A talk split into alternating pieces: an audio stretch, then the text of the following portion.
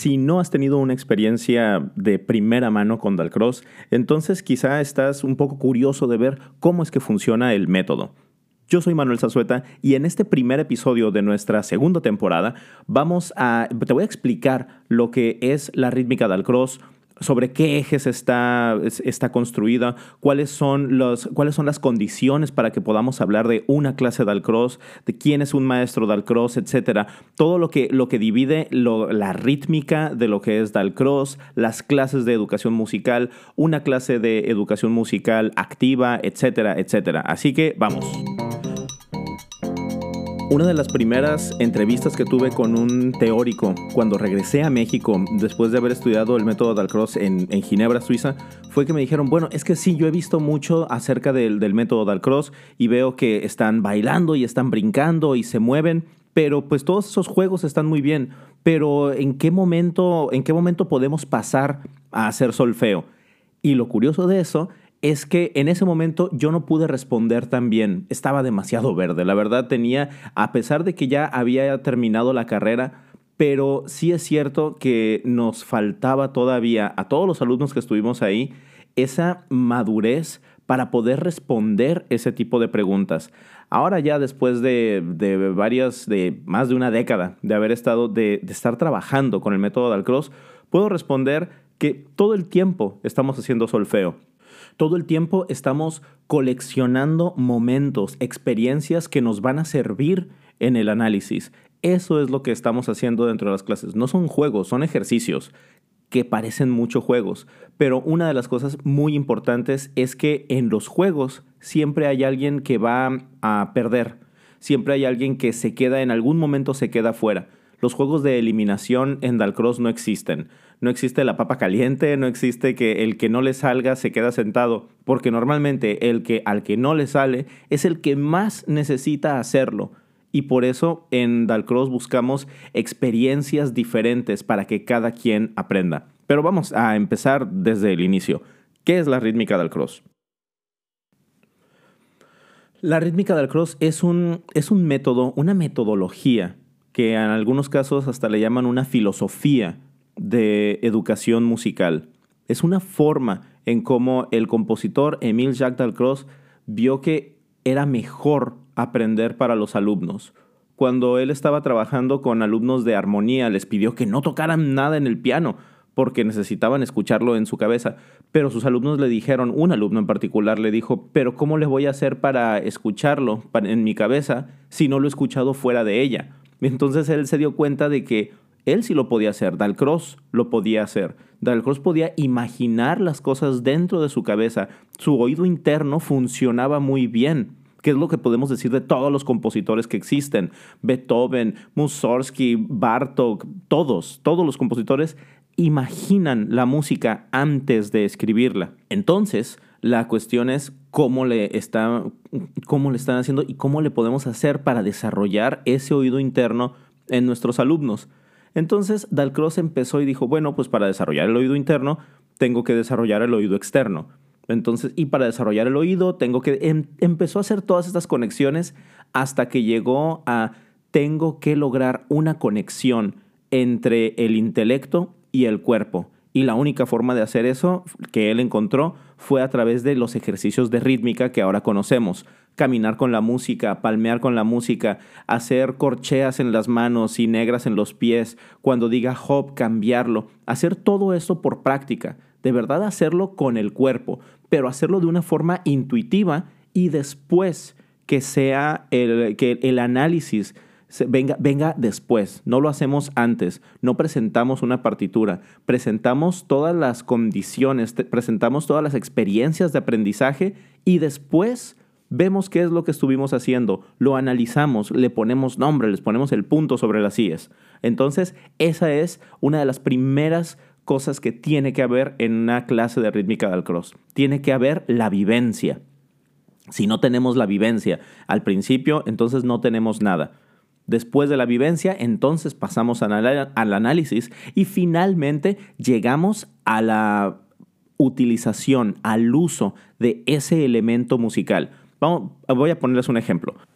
Imaginemos que yo quiero que mis alumnos trabajen precisamente negras y corcheas, que aprendan esto porque, porque pues, es, una, es un elemento básico de la música, negras y corcheas. Si yo quisiera que trabajaran solamente negras, va a ser más difícil, pero siempre tengo que tener algo en contraposición.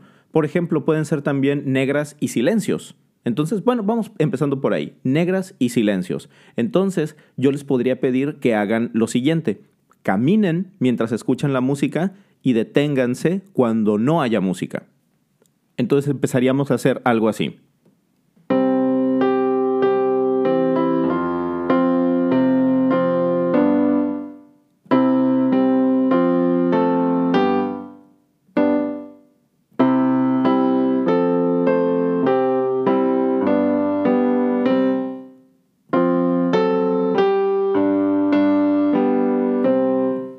Si se fijaron, siempre cuando caía en la tónica era cuando estaba, cuando había ese silencio. Al principio quizá no lo podemos escuchar o a lo mejor es muy difícil para ciertas edades. Entonces tenemos que decir, bueno, tienes que escuchar bien exactamente cuando haya silencio y ahí te tienes que detener, porque si la música no está continuando, entonces te detienes o tienes que mostrar que hay algo ahí, que no sucede nada. Entonces muestra que no sucede nada mientras estás caminando también lo podemos hacer más amplio. Si de verdad vemos que no funciona, entonces podemos hacer un ejercicio tipo esto. Y solamente dejamos un silencio más largo. Y así lo vamos haciendo durante todo, todo el ejercicio, pero lo hacemos cierto, cierta cantidad de tiempo. No, no nos aventamos toda la clase en eso. Lo hacemos un momento y después pasamos al otro y decimos, ok, ¿qué es lo que está sucediendo mientras no estoy eh, tocando? Y dicen, nada, pues es que hay, hay un silencio. Muy bien, entonces así le decimos. Eso ya podríamos decir que es un análisis. ¿Y cómo se llama las otras momentos cuando estoy tocando? ¿Cuántos pasos dan en cada sonido? Y podemos llegar a analizar ahí, pues estamos dando un paso por sonido. Ok, perfecto. Eso se llama así. Y prum, lo pongo en el pizarrón si es este más, si son jóvenes los alumnos, o sea, digo que son pequeños, entonces puedo utilizar, puedo utilizar otro tipo de grafía. No tiene que ser la, la, grafía convencional de escribir con notas, pero ya, ya empezamos a analizar algo. Y después puedo hacer una, puedo hacer una canción que tenga el silencio, puedo hacer una serie de movimientos, pueden hacer ahora sí un juego que lleve, estos, que lleve estas cosas más, más adelante. Esa es la aplicación. Y esos son los tres momentos que debe de haber dentro de una clase de Alcross. Y ahora me gustaría platicarte acerca de ya fueron las tres etapas, ahora de las cinco condiciones que necesitamos para poder decir que tenemos una clase de Alcross. Verdaderamente hay más que solamente estas cinco condiciones, pero básicamente, después de que tienes a un maestro que está calificado para ser un maestro de Alcross, que debe de tener al menos esto de la licenciatura, eh, entonces, entonces tienes que cumplir con esto, porque yo podría, por ejemplo, yo tengo mi licencia como maestro de Alcross, podría sentarme a dar una clase, pero no por eso significa que esté dando una clase de Alcross. Tengo que tener un espacio, tengo que tener un grupo, tengo que tener música, movimiento, usar diferentes materiales. Eso es lo que necesito, esas cinco condiciones. La música, y el movimiento y relacionarlos los dos, no solamente tener música, encontrar la relación de la música con el movimiento. Normalmente siempre la música está de forma improvisada. Y después también necesito el grupo. Necesito tener un grupo porque necesito tener gente con la que voy a estar interactuando. Y eso va a suceder dentro de un espacio. Pero este espacio lo tenemos que utilizar de forma inteligente. No es solamente tener el espacio y que se desaproveche todo. Y al último, los materiales, que aunque parece algo así como, bueno, pues sí tienes materiales, pero pues sí, utilizo pelotas mascadas, palillos, bastones, uh, aros, o sea, muchísimas cosas que puedes utilizar dentro de, la rítmica del cross para hacer que tu, que tu clase sea más variada, encontrar diferentes um, reacciones de tus alumnos también. Eso es lo que hace que una clase de Alcross sea verdaderamente una clase de Alcross.